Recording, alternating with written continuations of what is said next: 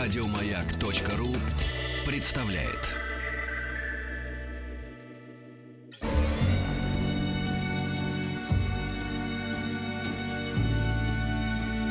По заказу Гостелерадио. Итак, дорогие друзья, наш эфир продолжается. Напомню, что это прямой эфир, да, никакой фонограммы. А, на- вы поэтому можете писать ваши вопросы, тем более они вам сейчас понадобятся. Ответ на эти вопросы.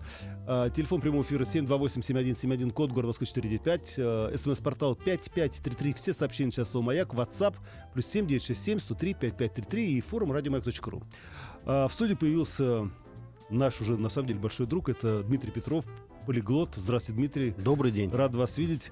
Вы знаете, Дмитрий, я говорю, я вот уже хвастался, что я несколько дней сейчас был в Венгрии и вспоминал все время о вас, о вашей О, истории, о языке, приятно. да, и о венгерском языке. И я удивился, как язык очень точно соответствует даже архитектуре города.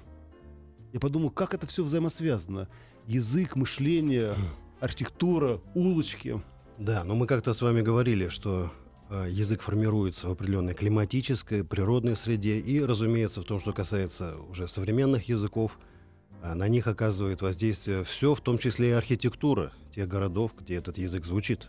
Да, и это правильно. Но сегодня я хотел, знаете, о чем с вами поговорить, Дмитрий?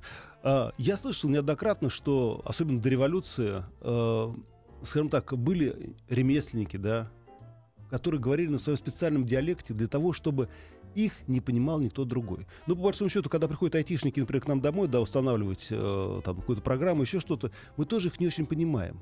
А скажите, вот действительно, что э, диале- ну, жаргон, по большому счету, может совершенно спокойно заменить э, язык. Тем более, помните, вчера, в прошлый раз говорили ну, немножечко о фене, да, в данном случае. Это ведь тоже жаргон. Это ведь тоже одна из таких своеобразных э, не ячеек. Это просто это свой мир языковой. Э, Да, и вот эти подязыки, А это под Мо- языки, да? подязыки, да, э, они не могут э, выполнять полностью функцию языка как такового. Они служат э, очень э, конкретным целям и выполняют очень конкретные функции. А, В частности, языки, которые обслуживают какую-то профессиональную общность, э, понятно, что они содержат какой-то массив терминов, терминологии, связанные с этой специальностью. Но кроме того, они призваны затруднить непосвященным понимание того, о чем говорят, соответственно, Вот вы знаете- люди посвященные. Вот сейчас очень точно сказали. Когда я гляжу в глазам врачей, да, которые выписывают эти лекарства и начинают говорить, ой, и начинают говорить какие-то совершенно несуразные вещи, которые мне совершенно непонятны, я думаю, маскируется, набивает себе цену. А это действительно так? А, Я думаю, что происхождение вот таких э, подязыков, разновидностей языков, уходит э, вглубь истории. И а, ведь язык, как мы с вами уже э, понимаем, это не просто набор каких-то э, слов, каких-то грамматических правил. Это а, определенное состояние духа и достижение определенных целей. А, И я всегда вот задавался вопросом, зачем древним людям, у которых было столько проблем, выжить, так сказать, накормить себя и семью, а, противостоять врагам, зачем им а, было создавать какие-то вычурные языковые формы, какие-то э, духовные или заклинательные тексты, а, какие-то вот все, что связано с куртуазным стилем, вот рыцари, грубые, закованные в железные латы. Зачем Да, им еще надо было, них, да. да, извиняюсь, э, выпендриваться и как-то стараться э, очень вычурно выражать свои мысли. А зачем, кстати? И а, оказывается, э, это не только мои догадки, но и результат достаточно серьезных исследований, а вот эта разновидность э, языков и подязыков языковых вариаций а, начинается еще с животного мира. Ну-ка. Вот э, э, животные, птицы, насекомые, э, Ну, все говорят, земноводные, рыбы, общаясь между собой, ну, неважно, как- как-то общаясь, э, мы можем спорить о том, насколько у них существуют какие-то языковые формы или это просто форма коммуникации. А Что они преслед- преследуют? Какие цели? Во-первых, они хотят напугать врага, они хотят э, привлечь представителя противоположного пола, Мгм. и выполнить какую-то, значит, рефлекторную функцию, то есть как-то проявить себя в этом мире. Ровно то же мы наблюдаем и в разновидностях э, языков э, с, э, среди различных подвидов человечества, скажем так. Вот, например, такой простой, э, знакомый всем, знакомое явление, как молодежный сленг, жаргон. Да. Казалось бы, говорят на нем люди, не объединенные какой-то профессией, какими-то едиными целями, но тем не менее в каждом поколении и даже еще чаще вот сленг, жаргон, арго, его еще называют, постоянно обновляется. Дмитрий, вы знаете, сейчас я хочу вам задать один вопрос. Вы сейчас меня натолкнули на очень необычную мысль. Смотрите, удивительная история, да? Ведь по большому счету собаки, куропатки, львы и все остальные животные, ведь они понимают друг друга. Ведь если лев рыкнет, то все остальные животные поймут, что означает этот рык. Счастье, удовольствие или, может быть, голода.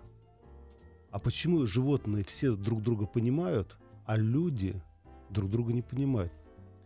Потому что э, кто-то сказал, что человеческий язык, э, э, в общем-то, создан не для того, чтобы понимать друг друга, а чтобы скрывать свои мысли и вводить в заблуждение. Ну, Это может быть немножко, конечно, э, преувеличение, но в значительной степени это действительно так. Мы ну, за последние тысячелетия мы стараемся как можно более обтекаемо доводить до окружающего мира свои реальные намерения. То есть, смотрите, получается, что э, общность людей, да, которые хотят, то есть объединены чем-то, да, хотят скрыть от э, всего остального мира свои мысли, свои знания, да, сакральные. И они выдумывают свой язык, нишевый язык в данном случае. Э, Совершенно верно. И вот возвращаясь, скажем, к молодежным вариациям языка, а, мы усматриваем абсолютно точные параллели с модой в одежде. Потому что, с одной стороны, одеваясь как-то, мы хотим быть похожими на людей одного с нами круга, так сказать, одной, одного с нами сообщества. С другой стороны, мы хотим немножко выделиться, мы хотим быть не похожими. И вот эта э, склонность быть и похожим на общую массу и чем-то выделиться проявляется не только в одежде, но и в языке. Слушайте, но получается тогда фраза «мы не слышим друг друга, мы не понимаем друг друга», поколение, она имеет под собой абсолютно реальную почву. Мы действительно не понимаем друг друга. Да, и, и тут на на это возникает контрвопрос, а хотим ли мы быть правильно понятыми? А, это совсем другая история. Ну, наверное, хотим. Может быть, впору уже выпускать словари с молодежным сленгом для того, чтобы, ну, скажем так, понять, по крайней мере, свое личное отношение молодежи по отношению к себе, например. Такие попытки делаются, но э, эти словари устаревают э, э, раньше, чем, как, как говорят, успевает э, просохнуть типографская краска. Скажите, Дмитрий, вот мы говорили о языке арго, да? Ну, или фенин, я не знаю, как, э, насколько, скажем так, корректно говорить феню, ну, говорить по фене. Ну, мы знаем это, и что в русском языке это действительно есть такой э, словарный запас, есть э, такие коммуникативные связи. А, скажем так, во Франции, в Англии, в других странах есть вот такой подъязык А, для, та- ну, не такого, уголовников, для преступников, скажем так. ну, э, не только для преступников, а вообще для э, самых разных э, сообществ. И профессиональных, и социальных, и возрастных. И интересно происхождение. Э, Скажем, то, что принято считать э, русским, э, ну, то, что мы называем феней, Мгм. или такой язык криминальных или околокриминальных элементов, он формировался путем заимствования из определенных языков скажем, этот язык, который сложился во второй половине XIX века, когда в Российской империи передвижение населения стало массовым, ну, Мгм. после отмены крепостного Ну права, да. после реформ. Этот язык формировался на основе э, русского просторечия с очень э, серьезным включением слов из э, цыганского языка, из э, идиш, из э, Вот я слышал евре- еврейского языка юга России, То Украины. есть это правда. Совершенно верно, да. Мгм. И интересно, что все-таки, так как э, не только язык, но и разновидность языка призвана выполнять какие-то, э, так сказать, не только конкретные э, практически, но и эмоциональные задачи, мы э, можем наблюдать, что за последние десятилетия очень много элементов такого а, полукриминального языка вошло в язык э, вполне э, приличных э, Да вон людей, все журналисты в уже язык, говорят практически язык- язык политики, да. То есть такие слова, как э, беспредел, разборки, стрелки. Если ра- раньше все это звучало в очень-очень э, узком, в узких кругах э, населения, сейчас это звучит э, вплоть до уровня международной политики. Ну да. И еще, Дмитрий, конечно, я говорю, я потрясен вот этой историей, да, перевода, скажем так, перехода на, на Западе, например, с проведения служб э, на язык э, носителя нации и э, из-за этого оттока, скажем так, людей из церкви. Я все время думаю, как вот все это, как все своеобразно, как все это завязано вот в единое целое, потому что здесь пришло сообщение, смс-портал 5533, все сообщения сейчас слово «Маяк», вот опять возвращаясь к этой теме. Напишет Андрей, вы знаете, мне кажется, вот православные священники, православные священники э, набивают себе цену, отпевая усопших на непонятном для простых смертных языке. Э, ну, кто, кому приходил слышать, тот память, о чем речь. Э, я был тоже на этой траурной церемонии, и наоборот мне показалось, что действительно в этом есть какое-то, вы правильно сказали, таинство. Ну, э, вероятно, задавший этот вопрос присутствовал именно на отпевании, но этот же самый язык используется еще на, при очень радостных событиях, как э, крещение, венчание и, и прочее. А, просто, ну это, опять-таки, возвращаясь вот к теме сакральных языков, а, то есть языков, которые выполняют достаточно, э, которые используются в достаточно замкнутой сфере, но которые очень трудно изменить, которые очень трудно модернизировать. Слушайте, ну смотрите, такая странная история, да. С одной стороны, мы все стремимся, чтобы, значит, э, весь мир стал единым целым, да, чтобы мы, у нас есть английский язык, например, который действительно объединяет многие страны, народы, мы можем объясняться на этом языке, но с другой стороны, есть такая определенная нишевость. Скажите мне, насколько э, быстро и насколько четко произойдет такой момент, когда люди, говоря на профессиональном языке, начнут понимать себя гораздо, г- друг друга гораздо быстрее, чем люди, скажем так, разных национальностей. Это уже в значительной степени происходит. А, Мы знаем, что люди из одной сферы, а, не владеющие языками друг друга, но понимающие очень хорошо тему своего разговора, уже вполне какими-то инфинитивами, без э, артиклей, Ну да. могут общаться и понимать э, себя э, друг друга уже сейчас, в то время как соотечественники, прекрасно владеющие одним и тем же языком, но говоря на какие-то профессиональные или более замкнутые предметы, могут друг друга не понять. А скажите, а возможно, что вот эти языки-доноры, скажем так, вообще исчезнут в какой-то момент из нашей жизни, и люди начнут действительно вот жить в сообществами айтишников, там, да, э, бизнесменов, шоуменов и так далее и тому подобное. Ну, э, это э, очень И, много... может быть, в этом, как говорится, есть движение развития языков. Да, очень много в природе, в человеческом обществе циклично, и это возврат вот к некой системе кастовости. То есть, э, так же, как э, в свое время, э, кастовость. э, скажем, в древних э, э, государствах, в древних странах, таких как Индия, существовали достаточно упорядоченная система каст. В средние И что, века они говорят все на разных языках? а, ну, их э, э, форма их речи очень серьезно различалась. И более того, затем совершенно в других культурах, э, в средневековой Европе, вот эти сословные, цеховые языки, они тоже, э, в общем-то, формировались в достаточно такой замкнутой э, среде, в том числе из-за того, что профессия очень часто передавалась по наследству. Э, Ну, даже у нас э, в Москве мы знаем, что очень много старых названий улиц связаны с какой-то профессией. Ну да. Поварская, там Толмачевский переулок, где э, жили мои коллеги по профессии в средние века. Толмачи. Слушайте, э, я тут записал все вопросы. Вы знаете, э, а, вот я просто записал себе, и вот никак не могу перейти на русский язык его. Скажите мне, вот вы говорите о сословии. С да? венгерского? Ну, конечно, с венгерского, естественно. Венгерский гуляш, кстати, очень вкусный. А, вы знаете, я еще вдруг подумал, вот вы сказали о сословиях. Действительно, э, и раньше, и сейчас можно совершенно спокойно определить, да не по одежде, не потому, как человек выглядит, а потому, как он говорит, образование, сословие, даже родословно, по большому счету.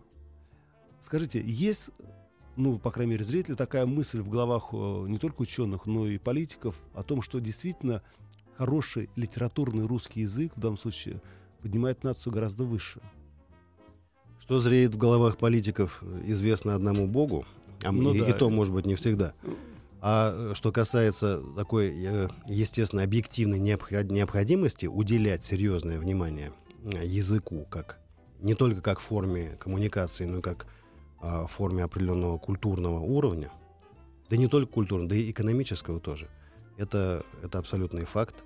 И мы знаем, что а, если сравнивать различные языки, то в каждом из них э, более развита а, система а, терминологии, словообразования именно по той сфере, в которой этот народ себя проявил достаточно, достаточно прилично, в приличной степени.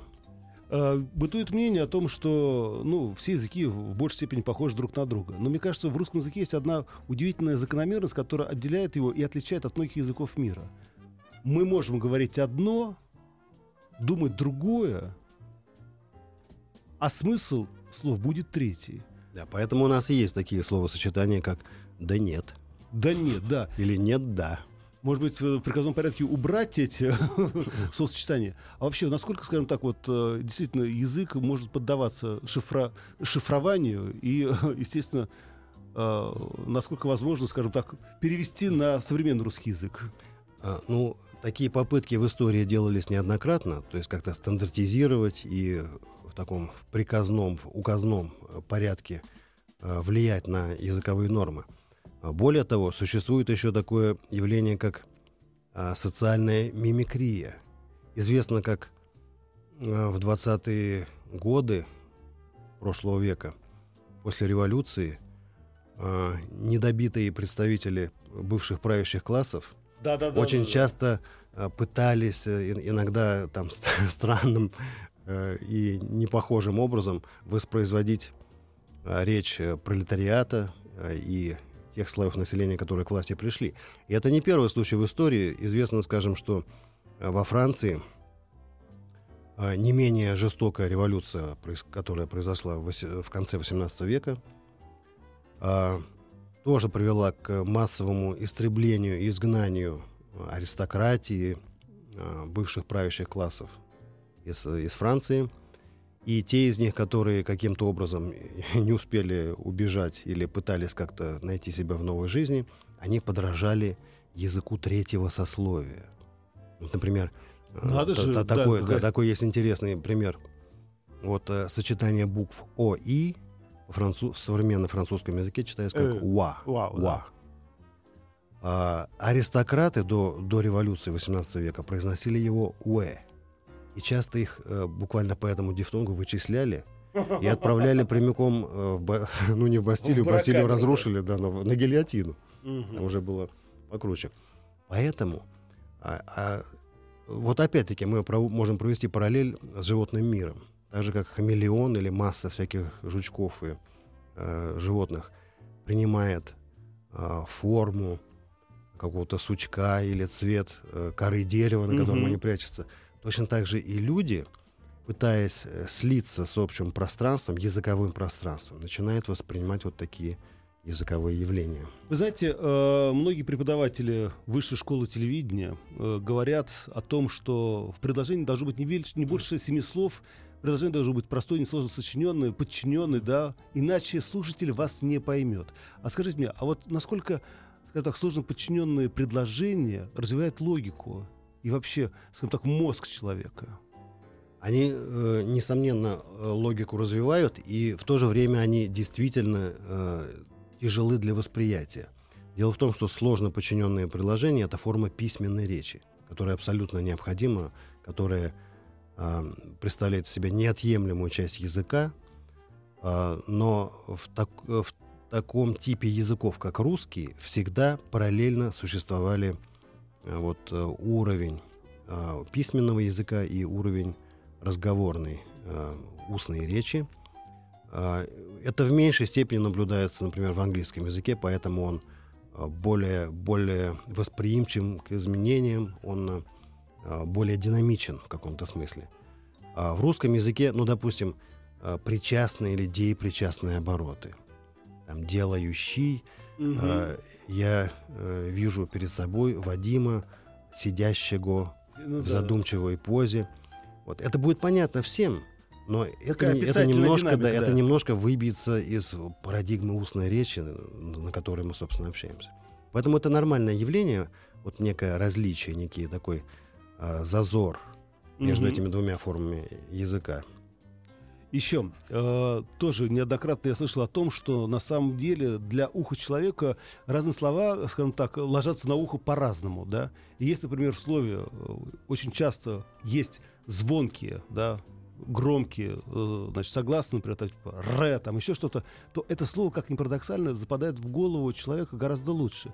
Я просто к тому, что вдруг на мысли, что приказы в армии, да, очень часто сопоставимы с этой формулой. Да. Равняясь. Раве- смирно, смирно, да. И вот это рассказывается буквы. Кругом марш. А действительно, есть такие буквы, такие, ну, опорные буквы, которые позволяют, скажем так, фразу сделать или динамично, или наоборот М, верно. Да, точнее, не буквы, а звуки. Да, звуки, простите, да. А, и, э, конечно, есть. А, И э, интересно, что а, такие приемы, как, э, а, которые используются и в поэтической речи, и в, в том числе и в, в сфере военных команд, обязательно должны ориентироваться на а, э, большую а, доступность восприятия, при восприятии сигналов, команд.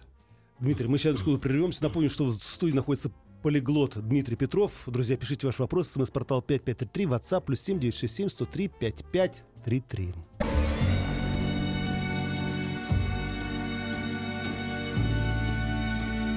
По заказу Гостелерадио.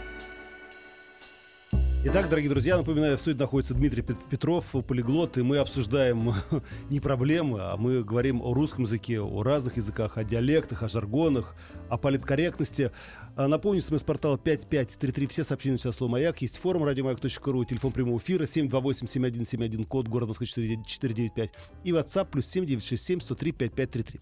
Вот смотрите, Дмитрий, э, как раз наш слушатель из Ижевска подсказал мне вот эту историю, то есть э, уточнил ее. Вот расскажите про язык татей, э, тарабарский язык, город Ижевск. Это вот был такой, э, насколько мне они были такие полукриминальные это истории, и у них был э, свой Мгм, язык, да. который...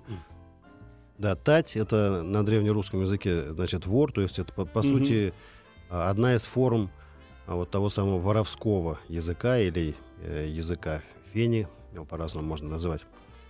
А суть этого языка заключалась в том, что еще со средних веков а, такие воровские разбойничьи сообщества на Руси а, придумывали свои формы, то есть даже не общаясь с представителями других народов, а, от которых они могли бы позаимствовать слова. Тем не менее, они а, придумывали формы маскировки общепринятых слов. Например, добавляя какое-то окончание. Мгм.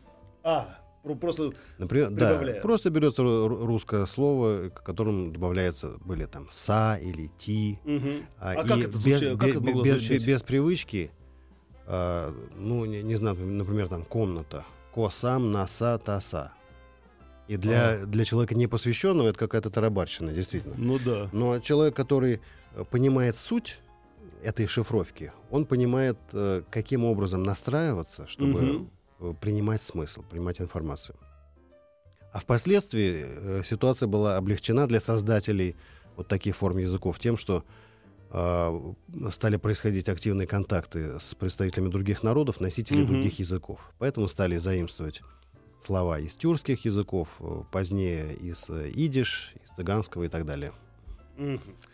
А, Возвращаясь к разговору о политкорректности. Очень часто во время, ну, скажем так, языковых баталий мы ну, позволяем себе некоторые слова. Вот эти слова иногда возможно, скажем так, произвести в прямом эфире, а некоторые слова невозможно произвести в прямом эфире. Вот есть, скажем так, такая градация опасности произношения этих слов в эфире. При этом это, естественно, не ругательные слова, в смысле, ну, те, которые мы знаем. Там. Да. Ну, насчет эфира вам, конечно, виднее. э, Тем более, Мгм. насколько я знаю, э, по- позиция и политика меняется в зависимости и от ра- радиоканала, и от э, каких-то, так сказать, указов э, вышестоящих органов. Но э, если обобщить эту ситуацию, то всегда существовала проблема табуирования, табу. Слов, которые э, считались неприличными, непозволительными по разным причинам, по религиозным, по, по причинам этическим, моральным и так далее, которые не допускались к использованию, ну не то что в эфире, а даже в приличном обществе. А, эта ситуация, причем, всегда была очень расплывчатой. Вот, например, английский язык, который, как мы уже говорили, славится тем, что он очень бурно развивается, mm-hmm. он все впитывает в себя, он э, ну, ми- да. меняется очень быстро, но в то же время он наиболее подвержен вот воздействию той самой политкорректности. А, потому что именно в английском языке, ну, не скажу, что на законодательном, но, но на очень а, рекомендательном, на, на очень яр, ярко выраженном рекомендательном уровне а, предписывается использовать или не использовать те или иные слова. Особенно в том, что касается национальной э, принадлежности, религиозной принадлежности, принадлежности к каким-то социальным, сексуальным и прочим, э, сказать, общностям, из которых состоит население. То есть э, в этом отношении политика ведется очень строгая.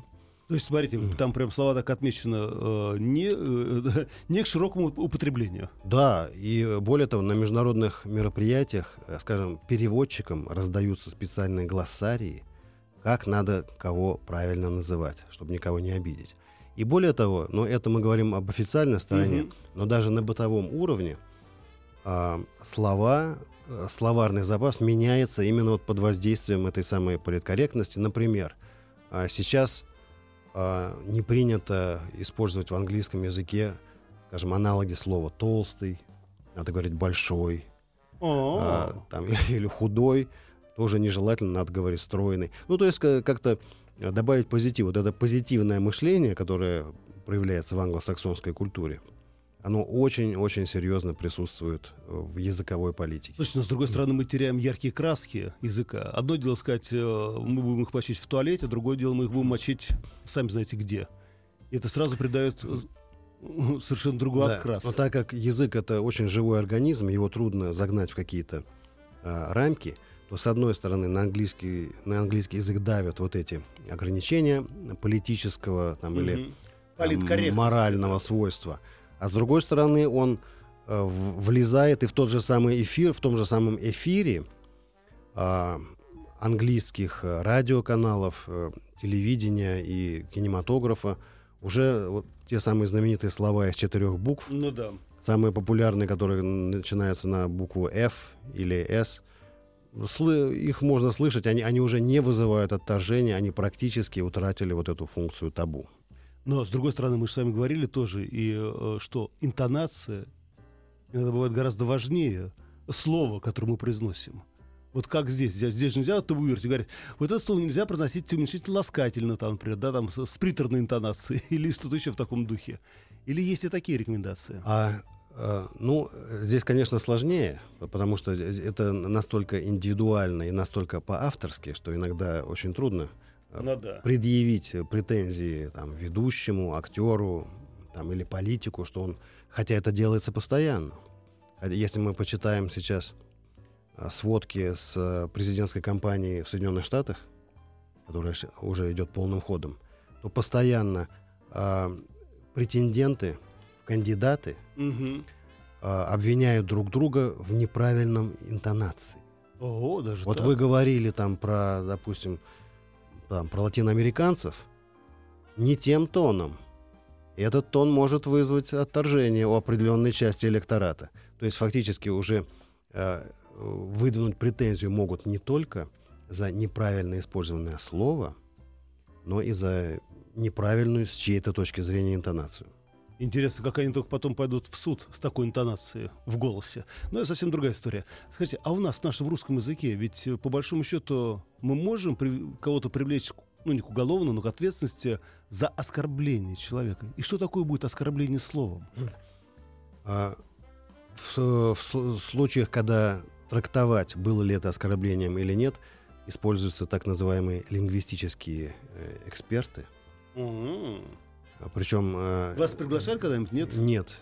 Бог миловал, да. Но я знаю, что там тоже, э, в общем-то, проходят такие баталии, когда э, некие двусмысленные слова, словосочетания, пассажи, которые интерпретировать можно как угодно, вызывают, вот становятся таким яблоком раздора. И лингвистический эксперт иногда может быть э, не менее опасным человеком, чем адвокат. Э, я помню, когда учился в школе, в институте, мы всегда путали и не могли понять точное определение нации, народности и так далее и тому подобное. Ну, в силу, наверное, просто студенческой глупости. Скажите мне, а вот, например, языки, да, вот как отличить один язык от другого, или это, скажем так, не язык, а, ну, просто диалект, наречие. Ну, например, э, русский и белорусский язык. Это действительно два разных языка, или просто есть русский язык и производный, ну, диалект, да, э, другого А, языка. Сложности всегда вызывает определение, дефиниция. Да. И в зависимости от дефиниции мы можем э, даже достаточно отдаленные э, варианты человеческой речи считать диалектами одного и того же языка или наоборот очень близко, близко стоящие э, формы человеческой речи разными языками. Например, э, в Югославии ну, основным языком был, когда это была единая страна, сербо-хорватский язык. Мгм. Когда страна распалась на составляющие части, э, выяснилось, что есть сербский язык, есть хорватский язык. Затем появились еще и боснийский язык Ого. и черногорский языки. Это все языки. Это все языки, да. Ну, э, понятно, ну, с точки зрения лингвистики это абсолютно очевидно, что а, причина, так сказать, почему эти формы речи были названы отдельными языками, абсолютно политическая. Или, например, Испания была а, достаточно авторитарной страной при Франко. Э, И никакие формы языка, кроме классического кастильского испанского, не признавались языками. Хотя, скажем, э, каталонский э, язык или галисийский, они достаточно э, серьезно, существенно отличаются. А они понимают ведь друг друга? Нет, ну понять они, кон- конечно, могут, это достаточно близкие языки, но тем не менее это явно другие формы речи. И э, когда Испания стала демократической страной, э, право на статус языка был признан, ну, собственно, и за административными этими регионами, как э, некие автономии, и э, на право на статус языка. Мгм. Но, видите, вот э, сейчас мы знаем, что в Каталонии, Да. в Каталонии достаточно серьезное движение за полную независимость. И в том числе, а первые ведь ростки вот этого движения, э, Сепаратизма. ну, сепаратистов или сторонников независимости, а, как бы мы их ни называли, началось именно с движения за автономию языка. Мгм. Очень хорошо. А, возвращаясь к языкам, возвращаясь, вы меня просто подловили. Я тут читал сообщение, ну, меня поправляют. На самом деле я просто перевел это на русский язык более мягкий. Возвращаясь к языкам и возвращаясь к диалектам и наречиям. А скажите мне, пожалуйста, вот э, у нас, э, мне кажется, есть определенный геноцид э, по отношению к разным диалектам в нашей одной единой стране. У нас считается, что основной стандарт это московский говор, скажем так, да? Но и когда люди приезжают со Страв- Ставрополя, например, да, они немножко гыкают и все остальное, это вызывает почему-то а, бур- бурное, а, бурное неприятие, смех и тому подобное. А насколько имеет право вот один диалект, скажем так, доминировать над всеми другими диалектами в стране? Ну, здесь скорее вопрос не права, а нормы.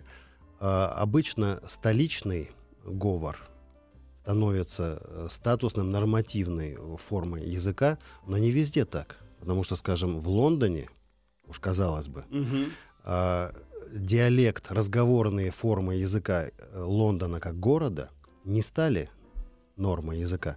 А за основу литературного английского языка были взяты в- варианты речи пригородов Лондона, таких, таких, где исторически располагались самые первые университеты. Оксфорд, Кембридж и так далее.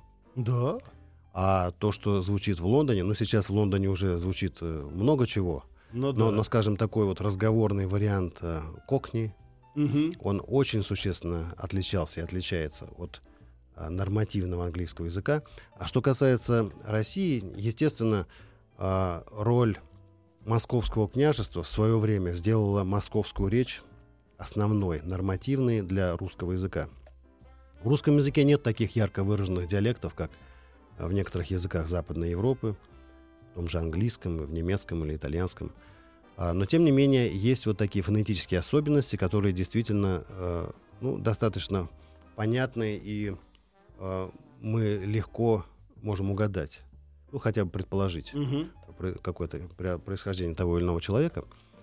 А, и с одной стороны это естественно, с другой стороны мы должны понимать, что все формы речи, диалекты обогащают, взаимно обогащают друг друга. Ну что ж, посмотрим, что будет дальше.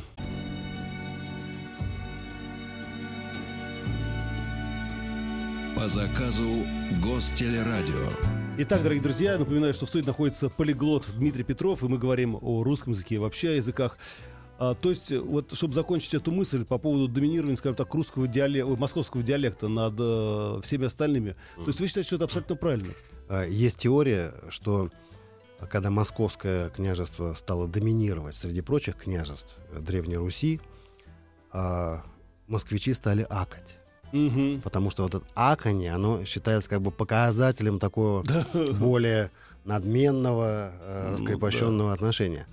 А более скромные княжества стали окать или и так далее. Ну, э, это версия.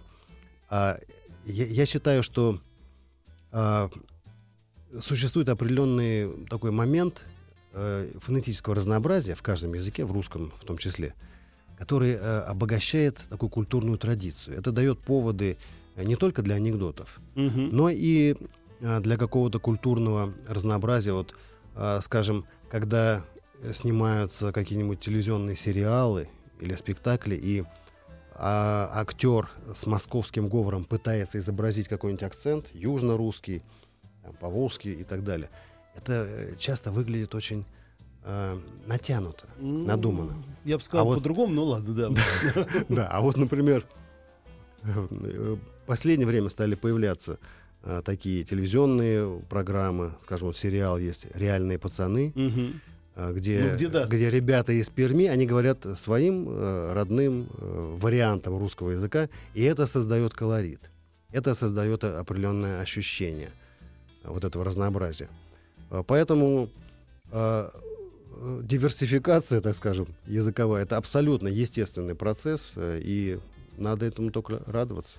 И смотрите, Конечно, при этом уважая норму.